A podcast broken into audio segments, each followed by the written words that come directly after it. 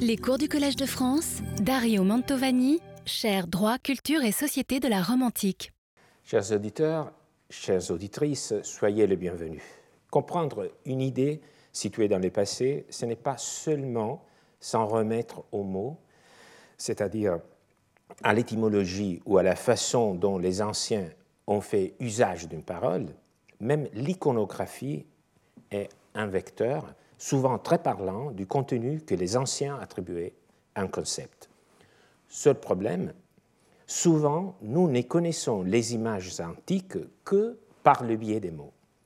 Des images, nous nous approcherons donc lentement aujourd'hui, en entrant par le vestibule des mots, vus à leur tour dans le miroir des images. Laissons-nous guider d'abord par le plus sensible des poètes, exilé à Tomis, sur les rives occidentales de la mer Noire, dans ses lettres envoyées du pont, Ovide se transporte souvent en pensée à Rome, dont il revoit les lieux chers à son cœur. À notre tour, essayons de le voir à Tomis, chez les Scythes, ou plutôt les Sarmates, comme l'a imaginé Delacroix en 1859. Le véritable protagoniste du tableau est la nature omniprésente et distante. Un paysage dépouillé à la végétation rase, un buisson, deux petits arbres. Les interventions de l'homme sont rares, pas de signes de culture euh, au sol, euh, de pauvres cabanes en arrière-plan. Des figures humaines semblent intégrées elles aussi à la nature. Les sites, les sarmates, vêtus succinctement au ton brun et ocre qui reprend ceux du paysage. Presque au centre, un peu à gauche par rapport à l'observateur, se détache la figure du poète, complètement étrangère au contexte. Le blanc immaculé et le bleu intense ne trouvent aucune correspondance précise dans aucun autre détail du tableau. Les chaussettes blanches avec des minuscules décorations dorées expriment une élégance urbaine mais les sites les traitent cependant bien, contrairement aux Romains soi-disant civilisés, l'adoptant et l'encourageant à se sentir bien. Du lait du jument va lui être offert.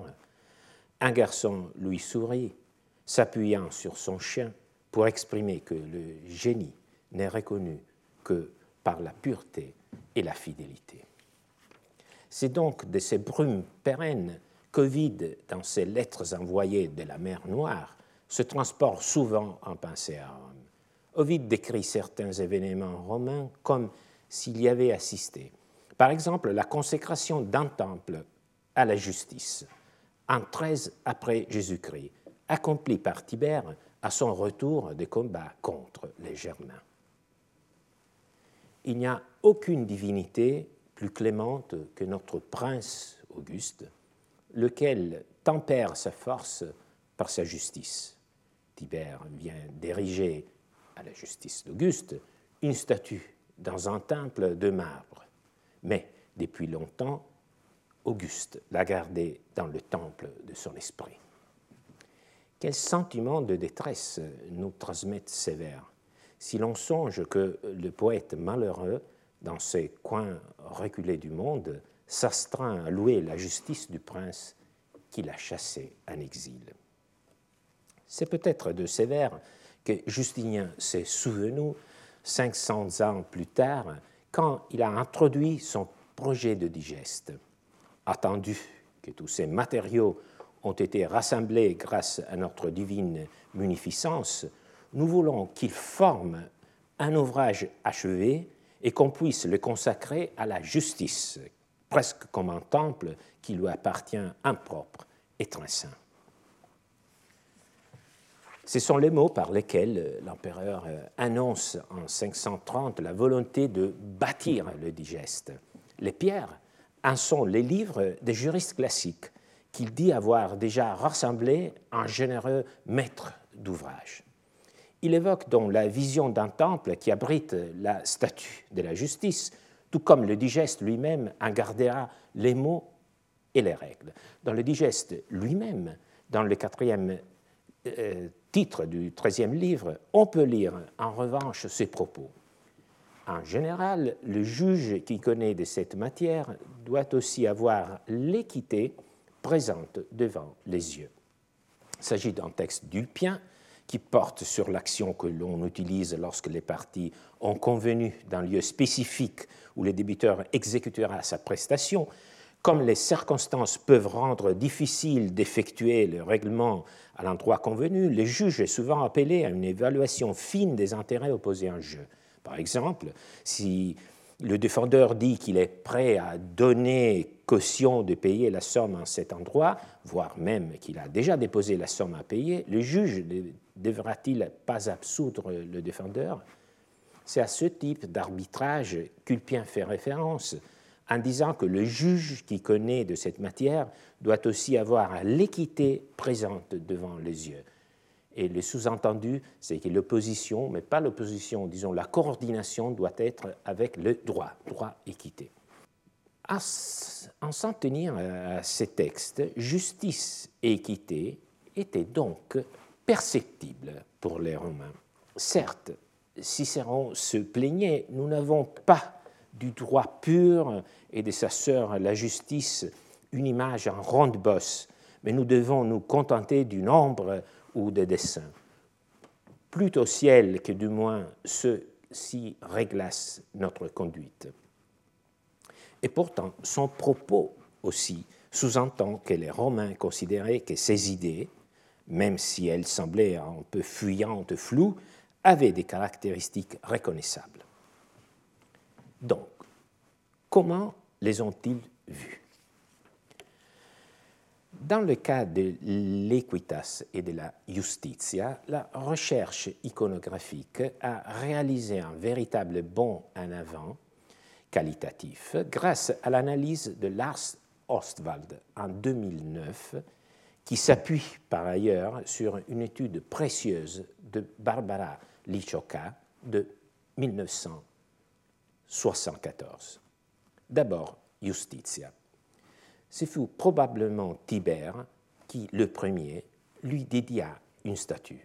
Nous venons de l'apprendre en nous appuyant sur le vers, le vers d'Ovide. L'information du poète est confirmée par le calendrier de Préneste, une ville du Latium à une quarantaine de kilomètres à l'est de Rome, qui enregistre l'année et les jours de cette consécration, le 8 janvier 13 après Jésus-Christ.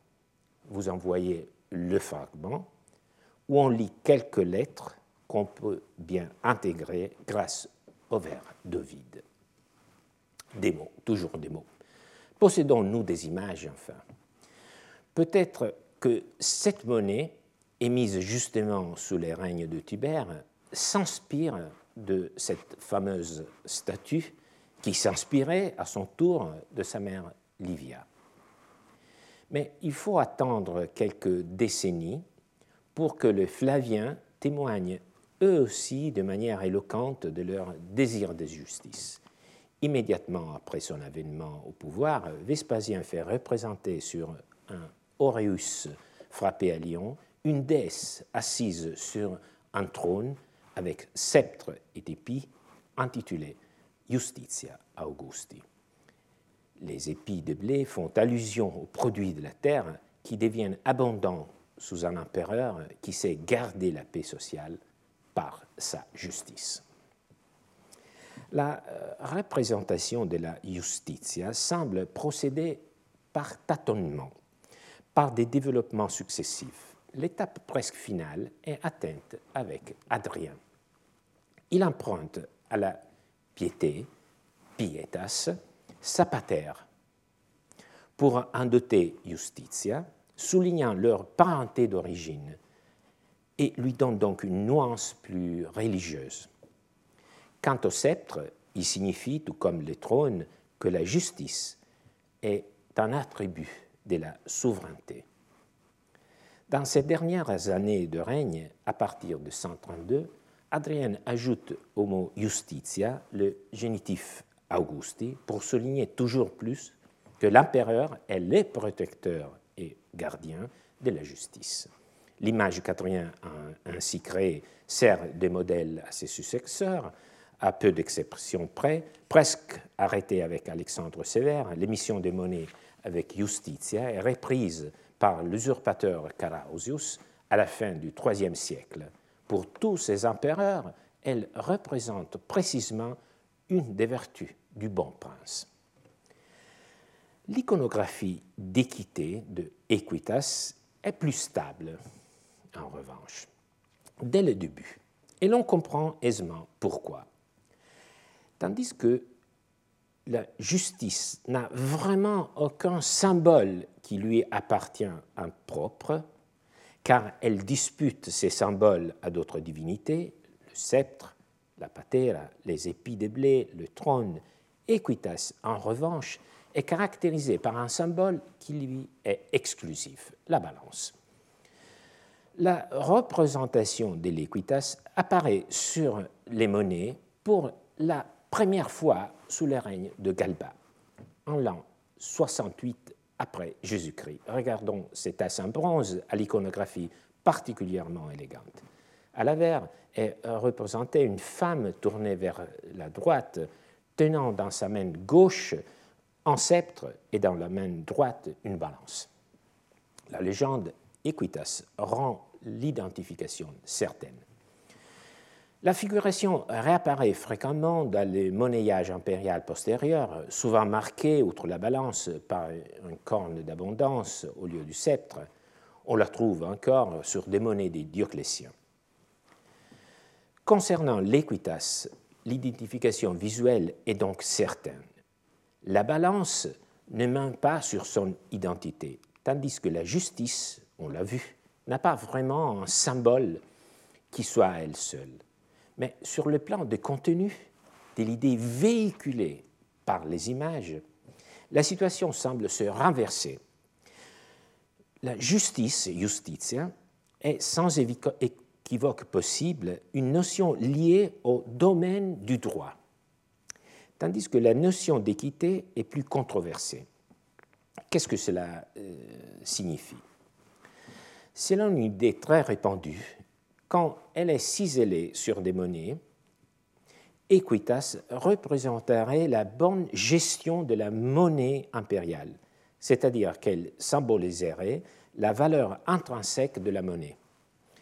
Equitas serait donc comprise non dans le sens juridique, mais comme une vertu spécialisée dans le domaine des finances. On y a vu notamment le symbole du respect des poids et des mesures, donc de la monnaie. Cette interprétation peut en effet s'appuyer sur l'inscription de la colonie de Philippe que je vous ai présentée lors de mon premier cours, où effectivement Equitas Auguste est associé au contrôle des poids et des mesures. En outre, il faut se souvenir du fait qu'Auguste ne reprend pas à son compte le thème de l'équité de Equitas, lui préférant la justice, justitia, sur les boucliers de vertu dont il fut honoré par le Sénat.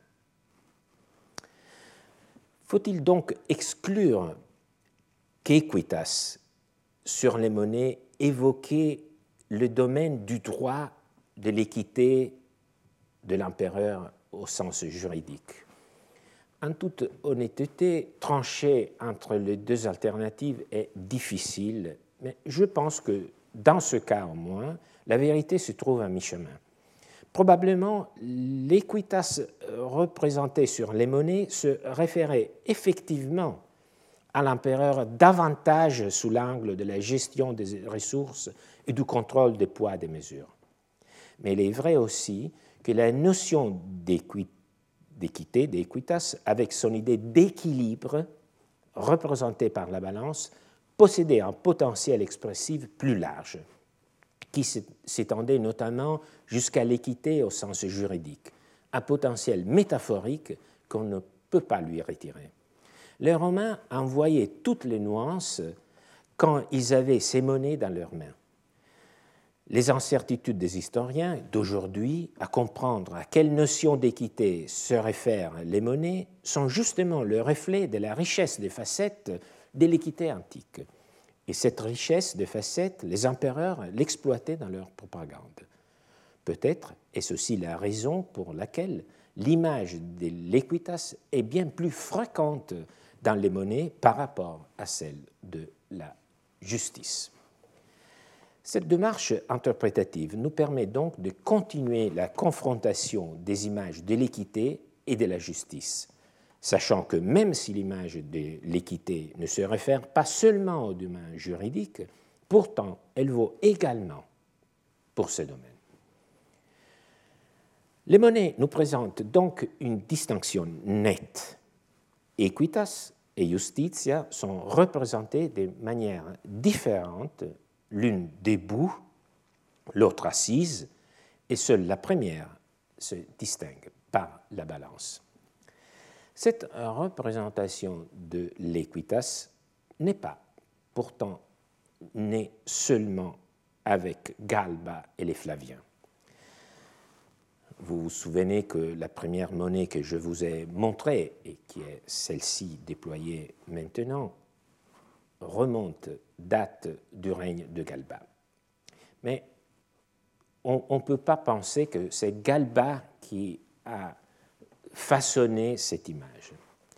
La femme avec la balance apparaît déjà sur plusieurs entailles à partir de la seconde moitié du premier siècle avant Jésus-Christ. En plus de tenir la balance, elle porte parfois des épis de blé et dans l'autre main une corne d'abondance.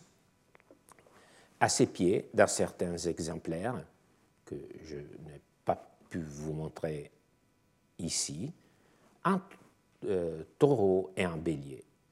Beaucoup de symboles, en effet. C'est une représentation astrologique de la Vierge, Virgo, constellation dont l'étoile la plus brillante est précisément la Spica, l'épi, Alpha Virginis comme étoile. Et les animaux indiquent deux constellations proches. La Virgo, la Vierge, était la protagoniste de nombreux mythes. En particulier, elle a été identifiée à partir d'Hésiode à Dike, ayant fui la terre à cause de l'iniquité des hommes. Le fait que la Virgo sur des gemmes du premier siècle avant Jésus-Christ porte la balance est aussi le corne d'abondance signifie précisément que pour ceux qui ont conçu l'image, c'était l'équité. Mais, et c'est là un des nœuds les plus intéressants de notre histoire, même des plus complexes, la Vierge, la Virgo, fut aussi nommée en latin Justitia. Donc cette représentation euh, astronomique et astrologique qui remonte, pas dans cet exemplaire qui est plus tardif, mais euh, on a des exemplaires même du premier siècle avant Jésus-Christ.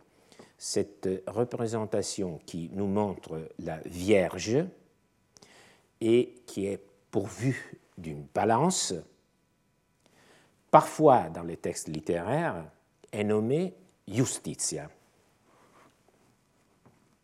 De tout cela ressort qu'il y a des domaines où equitas et justitia sont bien distinctes, on l'a vu dans les monnaies, de l'époque impériale, mais il y en a parfois aussi qui se superposent. Il y a des superpositions entre les deux notions.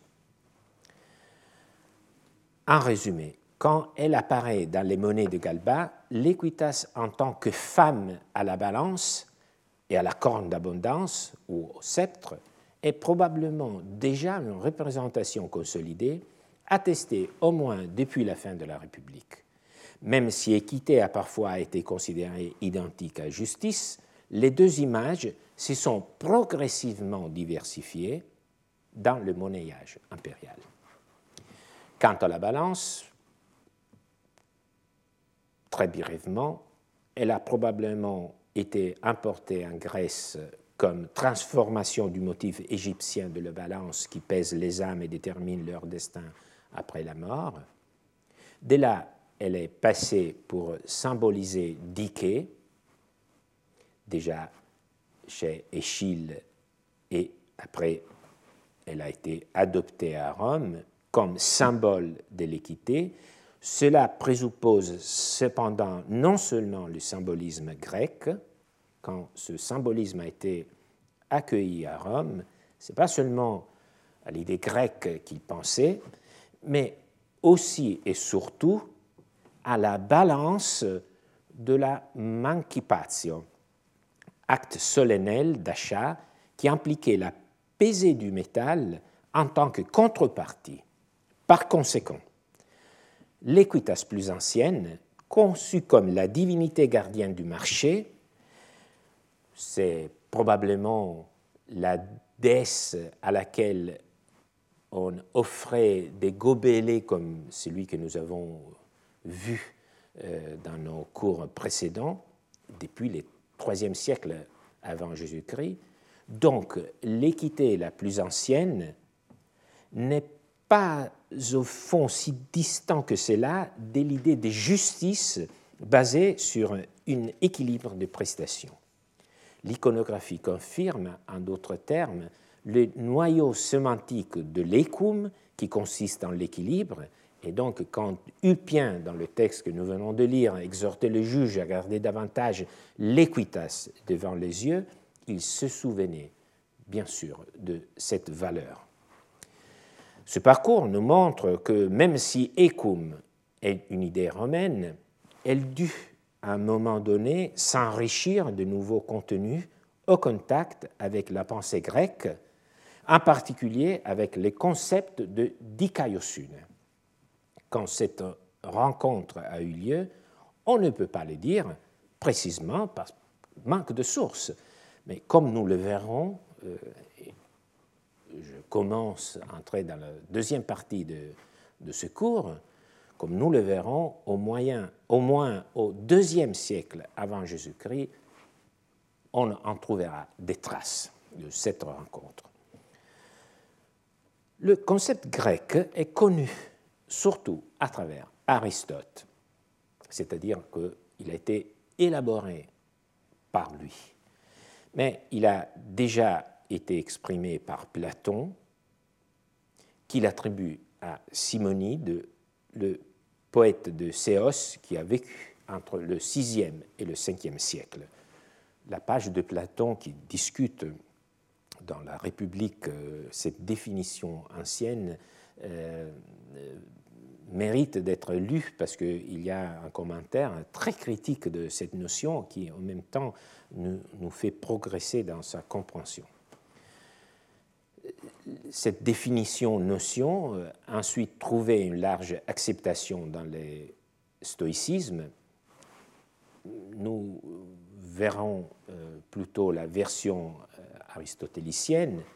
Selon Aristote, en résumé, le propre de la justice est la volonté de répartir selon le mérite. Pour mieux apprécier la réception latine de cette notion, rappelons comment Aristote est parvenu à sa définition. Nous nous référons maintenant à l'argumentation développée dans le livre 5 de l'éthique à Nicomaque et à sa synthèse dans le Magna Moralia.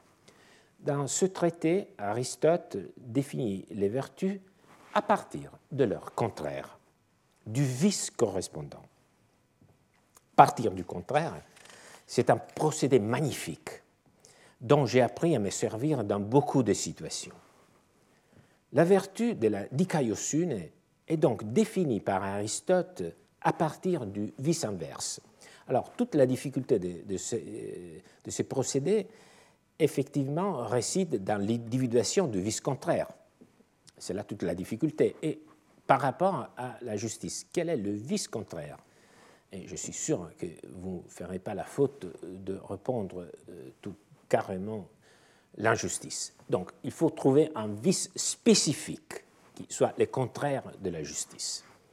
Alors, ce vice, selon Aristote, est celui de la pléonexia, de l'avidité, vouloir plus, dont seront coupables ceux qui profitent plus que nécessaire.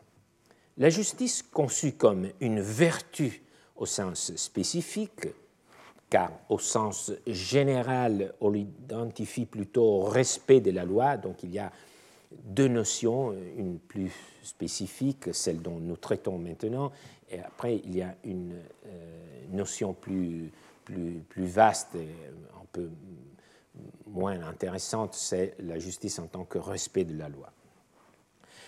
Donc, la justice, comme une vertu au sens spécifique, consiste en la moyenne entre deux quantités excessives, entre trop et trop peu.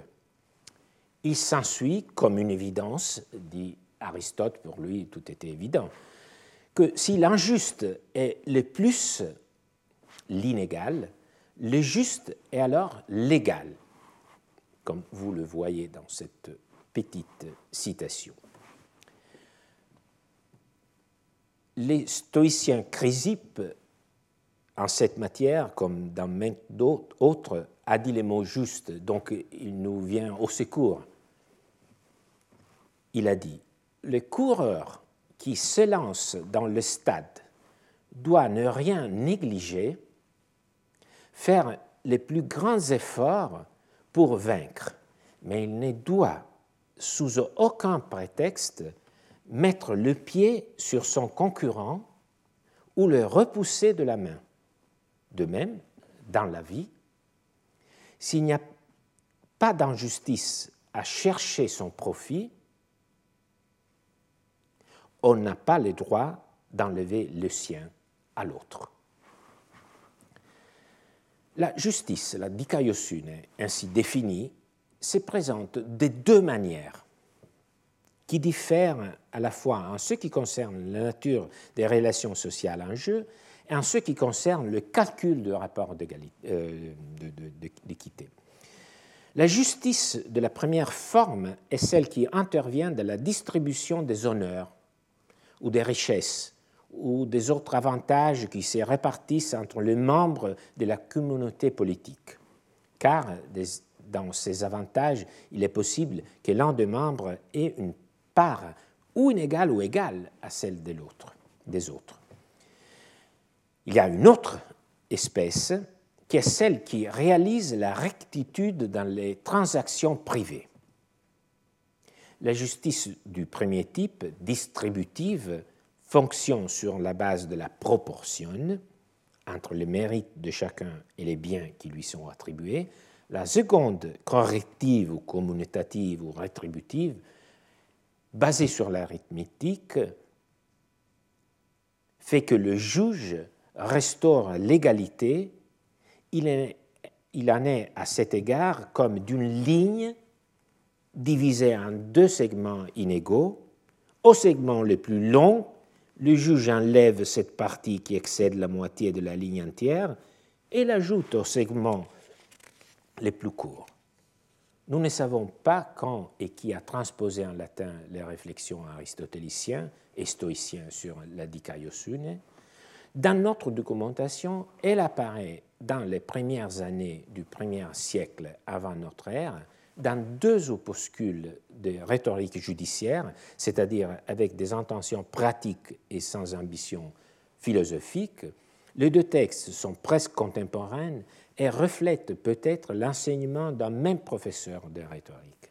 L'un des deux textes provient d'un auteur inconnu, l'autre du jeune Cicéron. Les deux définitions qu'il donne de la justice sont assez semblables, car probablement ils ont écouté le, un, même, un seul et même maître. Euh, donc les deux définitions sont assez semblables à quelques différences près. Je me borne ici à vous présenter la définition de la rhétorique Aerénus, donc de cet autre auteur inconnu. Justitia est equitas ius unicuique rei tribuens pro dignitate cuiusque. La justice est l'équité qui accorde son droit à chaque chose selon qu'elle mérite. La rhétorique Arrhenius assume comme objet de la distribution le ius, le droit, et comme critère la dignitas, la dignité. Ce qui est très important est que justitia est conçue comme une vertu donc, il s'agit d'une attitude subjective. Donc, ça, c'est un point très important. c'est-à-dire que euh, l'une des différences qu'on peut retenir de cette confrontation, de cette parallèle entre l'équité et la justice, est que la justice est conçue comme une vertu. Tandis que l'équité se range plutôt du côté du critère. Donc la justice est une vertu et on le comprend pour ce qui concerne la rhétorique Arrhenius du fait que dans la page où il en parle, la, la justitia est, est, mentionnée dans une liste de vertus. Donc elle rentre dans un contexte qui parle justement de vertu. Ce qui est curieux, vous euh, l'aurez sans doute euh, euh, remarqué, est que dans cette définition, il y a la présence de nos termes, c'est-à-dire de justitia, mais aussi de equitas. Alors, d'abord, qu'est-ce que ça signifie? C'est très difficile à traduire, donc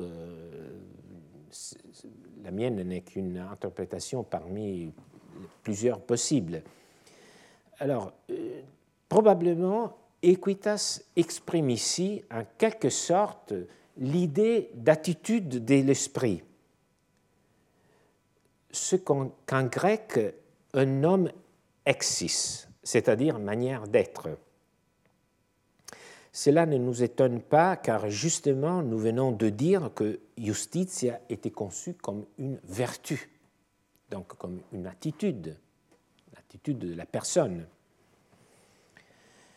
Mais equitas, on ne peut pas le cacher, inclut aussi une allusion au contenu de cet état d'esprit, donc aux critères à savoir l'équanimité. Donc vous voyez, même en français c'est un mot très compliqué, même à prononcer, mais cette équanimité, cet équilibre euh, d'âme euh, qui, euh, qui s'apparente à une vertu. Donc c'est un, un, état de une façon d'être. Même si c'est sous une forme indirecte, Dès le début du premier siècle avant Jésus-Christ, l'idée d'équité fait donc son chemin dans la transposition du grec dikaiosune, un terme qui s'est traduit par justitia, mais dont les Romains sentent l'affinité avec l'écum. Je ne veux pas trop insister sur, euh, disons, l'enjeu de, ce cours, euh, mais effectivement, euh, nous sommes en train de, pénétrer dans une, époque et dans un, système conceptuel qui a été très peu exploré. C'est-à-dire qu'on parle beaucoup de l'équité, de la justice, mais quand elles sont euh, déjà très fréquentes dans les textes de Cicéron et, qui suivent l'époque cicéronienne.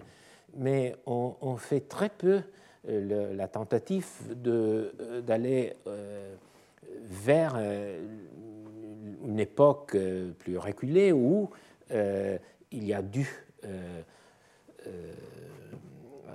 avoir lieu cette rencontre entre les idées romaines et, les idées grecques. Et donc, bien entendu, ce que je suis en train de vous montrer peut être discuté, il peut y avoir des autres euh, interprétation, mais ce que je veux souligner, c'est que nous sommes en train d'essayer de, retrouver le moment de, cette rencontre et de voir quelle trace ce type de rencontre euh, a laissé. Par exemple, comme je viens de, le dire, je pense que le fait que dans la définition de justice, euh, c'est la première définition que, nous avons en latin, euh, on trouve les deux mots, je pense que montre, je ne dirais pas la difficulté, mais le fait que les Romains ont ressenti toute la, parenté, le lien qui, courait entre les deux termes.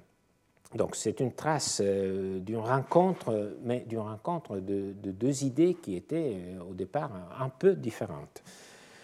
Alors, donc, considérant la manière dont Aristote en arrive à définir la justice, dikaiosune, sur la base du juste dikaion, conçu comme ison, c'est-à-dire égal, compris dans le double sens du point de rééquilibrage entre deux intérêts en conflit, justice corrective, et comme une correspondance entre mérite et ressources allouées, justice distributive, il est clair que le terme equitas a été considéré par les Romains un terme adéquat parce qu'il contient l'idée d'équilibre. Si je ne me trompe pas, nous avons donc dans cette première définition latine de justitia la trace du phénomène que j'ai essayé de retracer aujourd'hui. Donc cette rencontre entre l'élaboration grecque de la dikaiosune et les idées romaines. Nous sommes avec cette définition au tout début du premier siècle avant Jésus-Christ. Pouvons-nous remonter plus haut pour voir si l'idée grecque de justice avait déjà fécondé l'idée romaine d'écume D'abord, un simple constat.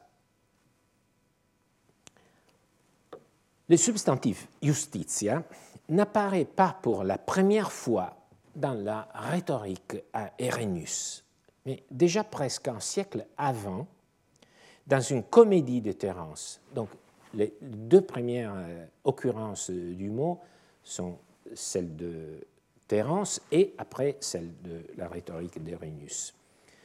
Et entre les deux, il y a presque un siècle, parce que la euh, comédie de Terence les euh, le puni par soi-même ou le bourreau de soi-même, euh, cette comédie fut probablement représentée pour la première fois en 163 avant Jésus-Christ, tandis que la rhétorique à Irénius était probablement écrite dans les années 80 du, du premier siècle euh, avant Jésus-Christ.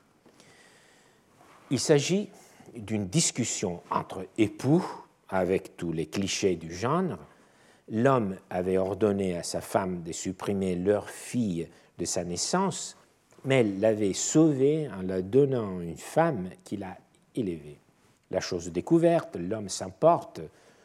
Tu as commis faute sur faute en cette occasion, il dit à sa femme.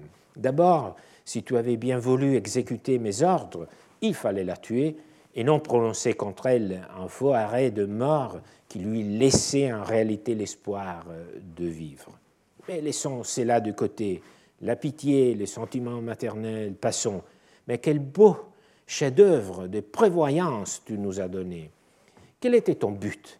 Réfléchis, tu as livré corps et âme ta fille à cette vieille et tu l'as réduite à se prostituer ou à être vendue en place publique. Voici, j'imagine, quelle était ta pensée Tout ce qu'on voudra, pourvu qu'elle vive. Que faire avec des gens qui ne connaissent ni les droits, ni les biens et l'équitable?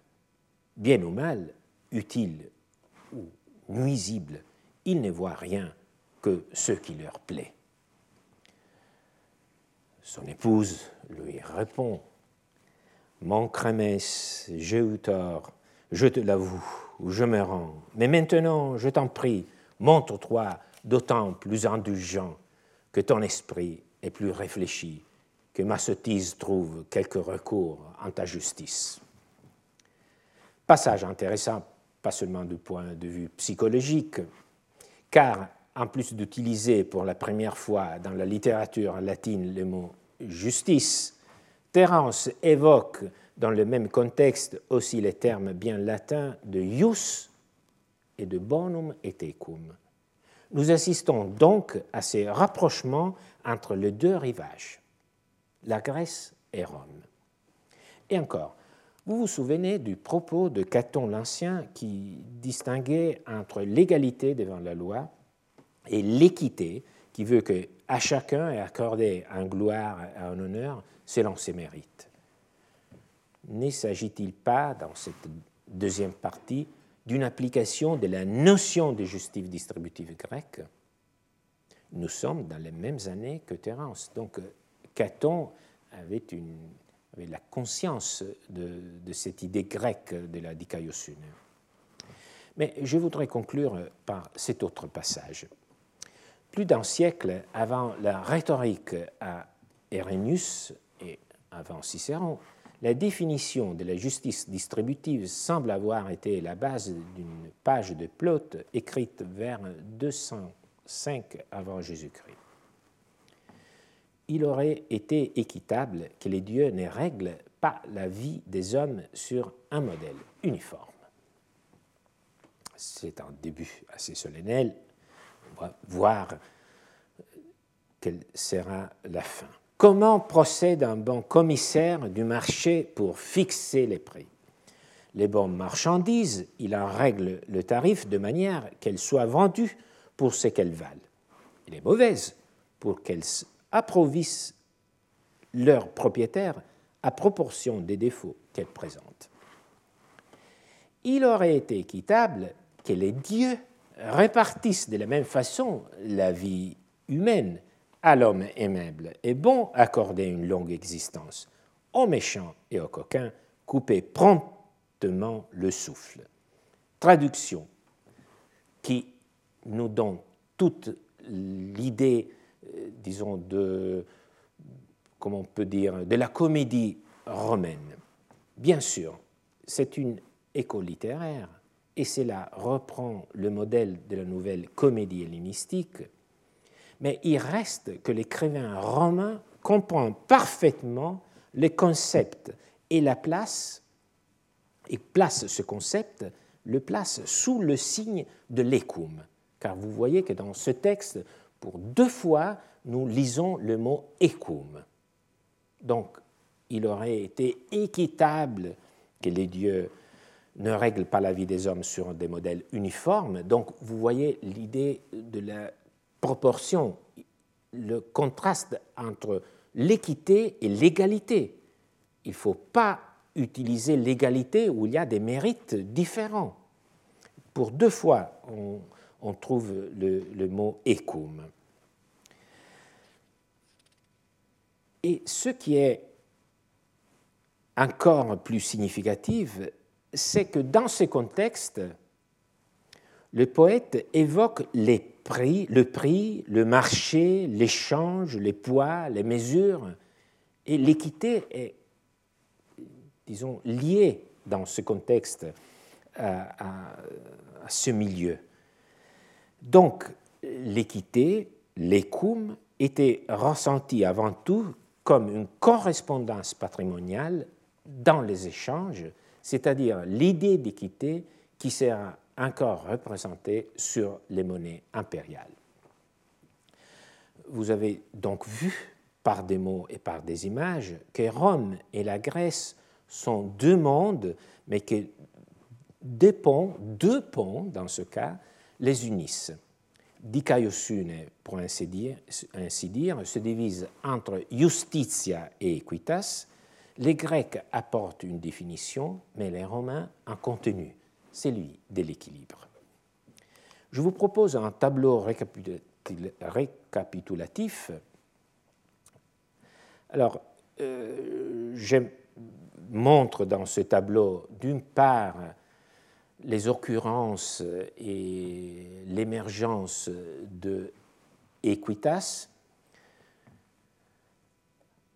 À la droite, vous voyez les occurrences de la justice et euh, à mi-chemin, vous voyez euh, des formes mixtes où on peut vraiment pas trancher ou, euh, entre les deux, où il y a une coexistence. Alors d'abord, nous avons le témoignage du pocolum du gobelet de Essessia, qui nous montre déjà au IIIe siècle avant Jésus-Christ une sorte de de culte de l'équité déjà personnifiée, probablement dans un contexte de change de, marché. Au deuxième siècle, nous avons vu euh, dans le cours précédent l'utilisation de l'équité du ecum dans un sens juridique dans les Senatus Consultes, mais aussi dans les comédies de Plaute et de Terence. Et nous avons aussi vu que euh, à cette époque, il n'y avait pas une opposition entre droit d'une part et équité, mais qu'il concevait les deux domaines comme des domaines qui devaient converger. En même temps, euh, au deuxième siècle, on trouve euh, le mot justitia dans Terence lié lui aussi à bonum et tecum. Donc vous voyez qu'il y a toujours une sorte de proximité entre les concepts. Et nous trouvons en plus euh, des traces assez, euh, assez nettes de la présence de l'idée de dikaiosune grec dans la pensée latine, dans Plaute, dans le texte que nous venons de lire, de l'Auton Timuraumenos, et dans le texte de Caton que nous avons analysé lors de nos premiers cours. Mais si dans Caton il n'y a pas de, disons, il n'y a pas de trace lexicale, on ne parle pas ni de justice ni de ecum, dans le cas de, Plaute, cette idée de dikaiosune de justice distributive est placée sous les signes de l'ecum. Au premier siècle, on trouve d'une part, et nous allons la voir euh, dans notre prochaine séance, une élaboration rhétorique assez poussée et nous, euh, de l'équité, nous avons vu qu'il y a une sorte de, de, mélange entre justitia et equitas à propos euh, de la figure de la Vierge qui qui, euh, nous rappelle le mythe de Dike et Astrea. Et nous avons vu aussi qu'il y a une définition de justitia qui est absolument euh, conforme à la définition de dikaiosune grecque dans la rhétorique Aerinius et même dans Cicéron, mais que dans la version de la rhétorique Aerinius, euh, porte encore cette trace de la présence de l'équité. Donc il y a une sorte d'indécision, d'hésitation de, entre, entre les deux mots. Nous avons vu qu'avec Auguste et Tibère, il y a une sorte de spécification de justice en tant que vertu et en tant que telle, en tant que vertu, de la vertu du bon prince, avec la, euh, la consécration d'une statue de la justice euh, à Auguste. Et après, on a vu cette sorte de, euh, conclusion dans les monnayages impériaux au premier siècle après Jésus-Christ, où les deux personnifications sont assez distinctes. Il n'y a plus d'indécision. Euh, mais nous avons vu que euh, c'est l'équité qui garde la balance, et donc en gardant la balance, euh, elle garde cette notion d'équilibre qui était, disons, incontournablement liée à la définition grecque de dikaiosune. Donc il y a toujours quelque chose de l'équité qui euh, la relie à cette idée de la dikaiosune qui était un peu plus euh, voisine euh, du mot justitia en, latin. Donc, même si les mondes et les idées semblent parfois éloignés, et pas seulement dans ce domaine, comme dans le tableau de, de la croix, il y a toujours une façon de se rapprocher. Je vous remercie pour votre attention et euh, je vous donne rendez-vous euh, le 5 euh, mai pour notre prochain. Merci beaucoup. Retrouvez tous les contenus du Collège de France sur www.colège-2-france.fr.